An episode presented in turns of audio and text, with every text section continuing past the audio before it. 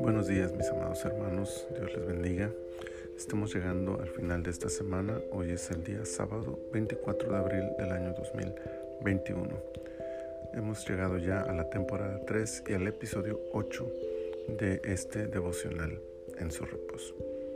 Para este día he escogido el versículo 36 del capítulo 8 del Levítico que dice, Y Aarón y sus hijos hicieron todas las cosas que mandó Jehová por medio de Moisés. Este capítulo narra el cumplimiento de la orden ritual de consagración de Aarón y sus hijos como el ministerio sacerdotal en el pueblo de Israel.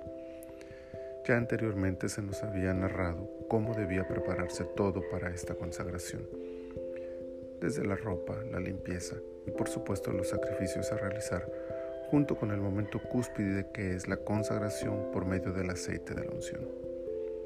Ahora se nos muestra vivamente el momento que tales instrucciones fueron llevadas a cabo.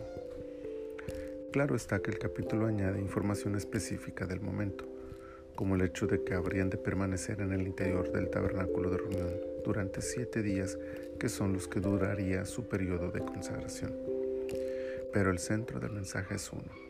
Dios aparta un grupo especial de personas y las lleva por un proceso de consagración que les permita valorar el lugar en el que han sido colocadas. Cada parte del ritual tiene un objetivo y una lección.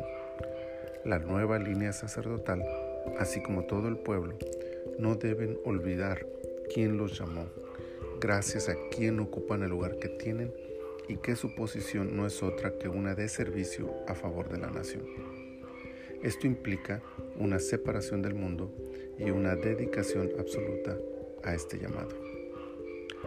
Aunque muchos podrían considerar este pasaje como una referencia a la consagración actual de ministros, su aplicación es mucho más universal. Hoy, el ministerio sacerdotal, como lo vemos en el Antiguo Testamento, ha cesado. Ya no hay necesidad de él, pues Cristo es el gran sumo sacerdote y su labor sustituye de manera completa y perfecta todos los sacrificios que se hacían en aquel tiempo. En cambio, la consagración y santificación de los hijos de Dios sigue vigente. Además, el llamado de la iglesia es precisamente a una vida consagrada y de servicio a Dios y al mundo, por lo que todos de alguna manera cumplimos o debemos cumplir esta parte del deber sacerdotal ya no la presentación de un sacrificio en nombre del pueblo y para cubrir sus pecados, pero sí una intercesión a su favor ante Dios y una vida de servicio para que el mundo conozca la obra de Cristo a través de su iglesia. Siendo así, la consagración exigida a Aarón y a sus hijos es la misma demanda que hoy se hace a la iglesia. Que hoy y cada día nos consagremos para Dios y para su servicio, agradecidos con Él por el privilegio que nos da de haber sido reconciliados por medio de la sangre de su Hijo y ungidos con su Santo Espíritu.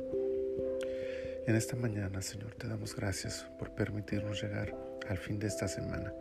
Muchas gracias por esta reflexión también de tu palabra que nos recuerda lo importante de consagrarnos para ti, ya que tú nos has santificado con tu presencia en nuestras vidas.